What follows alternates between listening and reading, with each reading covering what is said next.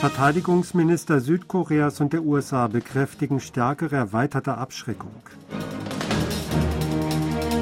Präsident Jun trifft NATO-Chef Stoltenberg und erhält Einladung zum Gipfel im Juli. Präsident Jun fordert angesichts Investitionszusage der Vereinigten Arabischen Emirate Erschließung von Projekten. Die Verteidigungsminister Südkoreas und der USA haben Washingtons Maßnahmen zur Stärkung der erweiterten Abschreckung bekräftigt. Verteidigungsminister Lee Jong-sop und US-Verteidigungsminister Lloyd Austin kamen heute in Seoul zusammen. Dabei hätten sie Nordkoreas fortgesetzte Provokationen und die Verletzung von Resolutionen des UN-Sicherheitsrats scharf verurteilt und vereinbart, gemeinsam mit der internationalen Gemeinschaft streng gegen jede Provokation Nordkoreas vorzugehen, teilte das südkoreanische Verteidigungsministerium mit. Ihr und Austin einigten sich, die Fähigkeiten des Bündnisses, den Informationsaustausch, die gemeinsame Planung und Durchführung sowie das Konsultationssystem der Allianz kontinuierlich zu verstärken, um die Bedrohung durch Nordkoreas Atomwaffen und Raketen zu verhindern und zu beantworten. Hierfür wollen beide Seiten im kommenden Monat eine Übung zum Einsatz von Mitteln zur erweiterten Abschreckung abhalten und in enger Beratung stehen, um einen rechtzeitigen und koordinierten Einsatz von strategischen Ressourcen zu ermöglichen. Vereinbart wurde außerdem zu einem frühestmöglichen Zeitpunkt trilaterale Sicherheitsgespräche mit Japan zu führen. Präsident Yun Song-yeol hat sich am Montag in Seoul mit dem Chef der NATO, Jens Stoltenberg, getroffen. Beide hätten über aktuelle Angelegenheiten gesprochen, darunter Nordkoreas Atomwaffen, teilte Juns Sprecherin Kim Eun-hye mit. Südkoreas Präsident habe seine Teilnahme am NATO-Gipfel im vergangenen Juni erwähnt und die Hoffnung geäußert, dass beide Seiten ihre Kooperation über das neu eingerichtete südkoreanische Büro bei der NATO ausweiten werden. Auch habe Jun die im vergangenen Dezember vorgestellte Indo-Pazifik-Strategie seines Landes im Detail erläutert. In dem Zusammenhang habe er auch auf die Notwendigkeit der Zusammenarbeit mit der NATO für deren Umsetzung hingewiesen. Darüber hinaus habe Jun um die aktive Rolle der NATO dabei gebeten, Pyongyang von der Verübung weiterer Provokationen abzuhalten. Zudem habe Stoltenberg laut Berichten den südkoreanischen Präsidenten zum NATO-Gipfel im Juli in Litauen eingeladen.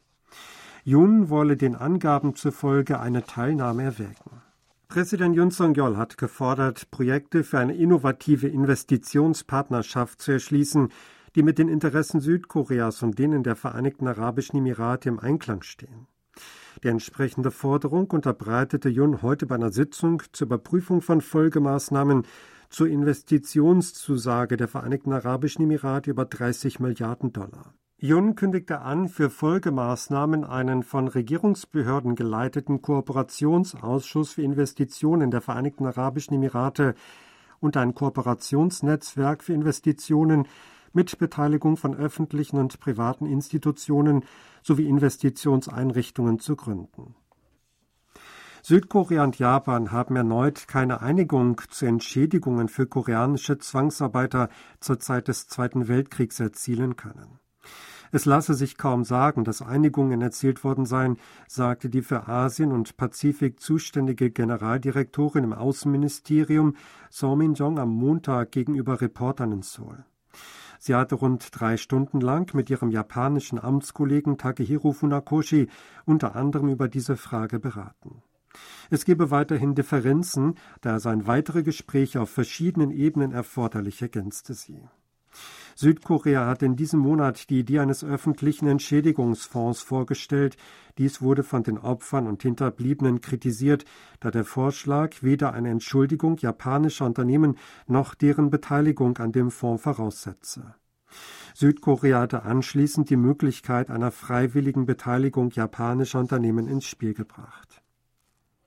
Nordkorea hat laut einem US-Medienbericht anscheinend vor einem oder zwei Tagen ein Feststofftriebwerk getestet.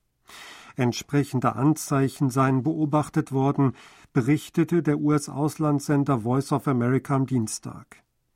anhand von zivilen Satellitenaufnahmen, die die US-Organisation James Martin Center for Non-Proliferation Studies veröffentlichte, hieß es, dass Veränderungen auf dem Triebwerkstestgelände Magunpo in der Provinz Südhamgyong festgestellt worden seien.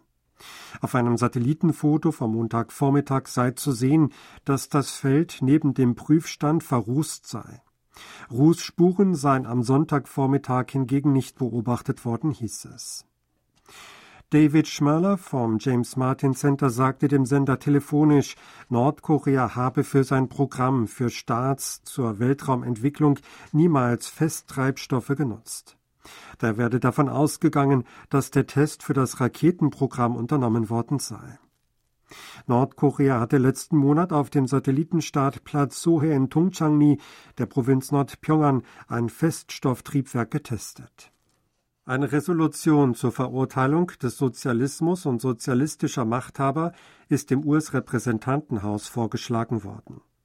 Darin werden Nordkoreas verstorbener Staatsführer Kim Jong-il und sein Sohn sowie der amtierende Machthaber Kim Jong-un zu den sozialistischen Ideologen gezählt, die große Verbrechen verübt haben sollen. Nordkoreas Staatsgründer Kim Il-sung wird dagegen nicht aufgeführt. Nach Angaben des Informationssystems zu Gesetzesanträgen des US-Kongresses am Montag brachte Maria Elvira Salazar, ein republikanisches Mitglied des Repräsentantenhauses, eine Resolution zur Verurteilung des Sozialismus ein. Darin heißt es, dass der Sozialismus eine Konzentration der Macht unerlässlich mache, die zur totalitären Herrschaft und der Diktatur führe.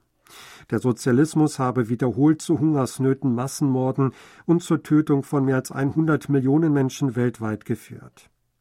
Viele der größten Verbrechen in der Geschichte seien von sozialistischen Ideologen begangen worden, darunter Wladimir Lenin, Josef Stalin, Mao Zedong, Fidel Castro, Kim Jong-il und Kim Jong-un hieß es weiter. Samsung Electronics hat im Schlussquartal letzten Jahres einen starken Gewinneinbruch von 69 Prozent erlitten. Grund ist das schlechte Geschäftsergebnis mit Halbleiterspeichern infolge der globalen Rezession.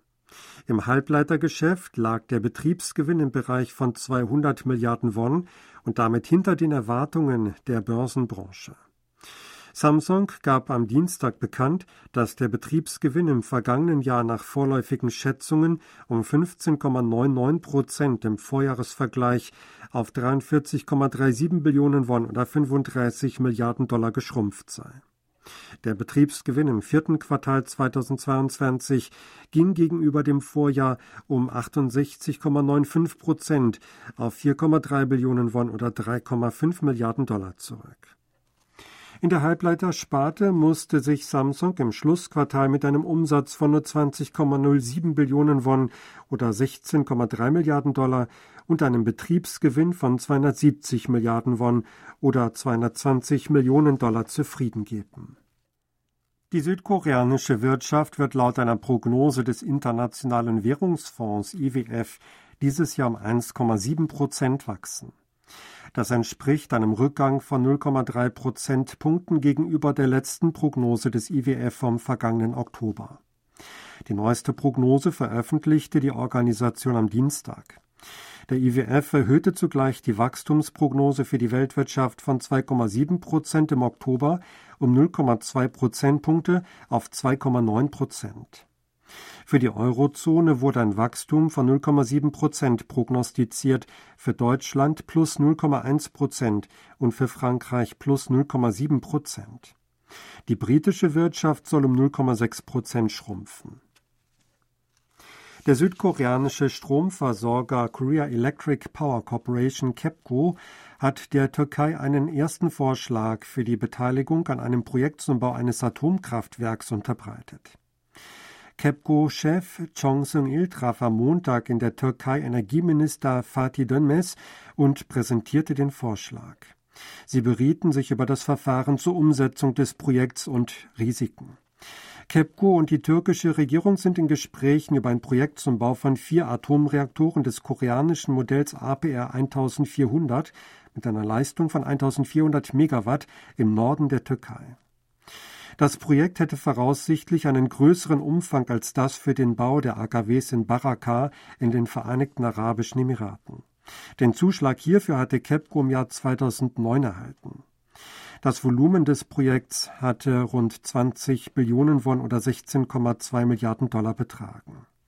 Wie verlautete, wollten beide Seiten ein Memorandum of Understanding unterzeichnen, sobald eine Einigung über Umweltbedingungen und technische Bedingungen des AKW-Baus sowie die Finanzierungsmethode getroffen wurde. Das südkoreanische Außenministerium hat tiefe Besorgnis geäußert, nachdem eine UN-Organisation die syrische Regierungsarmee für einen Chemiewaffenangriff auf die syrische Stadt Duma im Jahr 2018 verantwortlich gemacht hatte. Ein Sprecher des Außenministeriums betont in einer Stellungnahme am Montag, die Regierung vertrete konsequent die Position, dass der Einsatz von Chemiewaffen eine Bedrohung für den internationalen Frieden und die Sicherheit darstelle und keinesfalls akzeptabel sei. Wer Chemiewaffen verwendet habe, müsse ermittelt und zur Verantwortung gezogen werden, hieß es. Südkoreas Einfuhren von Kaffee haben letztes Jahr mit 1,3 Milliarden Dollar den bisher höchsten Stand erreicht. Nach Angaben des Zolldienstes am Dienstag stieg die Summe im Vorjahresvergleich um 42,4 Prozent. Die Kaffeeimporte seien dem Zollamt zufolge nach der Rückkehr zum normalen Alltag drastisch gestiegen. Die Importsumme nahm auch deshalb zu, weil Kaffeebohnen teurer wurden. Südkorea bezog die meisten Kaffeebohnen aus Brasilien, Vietnam und Kolumbien. Sie hörten aktuelle Meldungen aus Seoul, gesprochen von Sebastian Ratzer.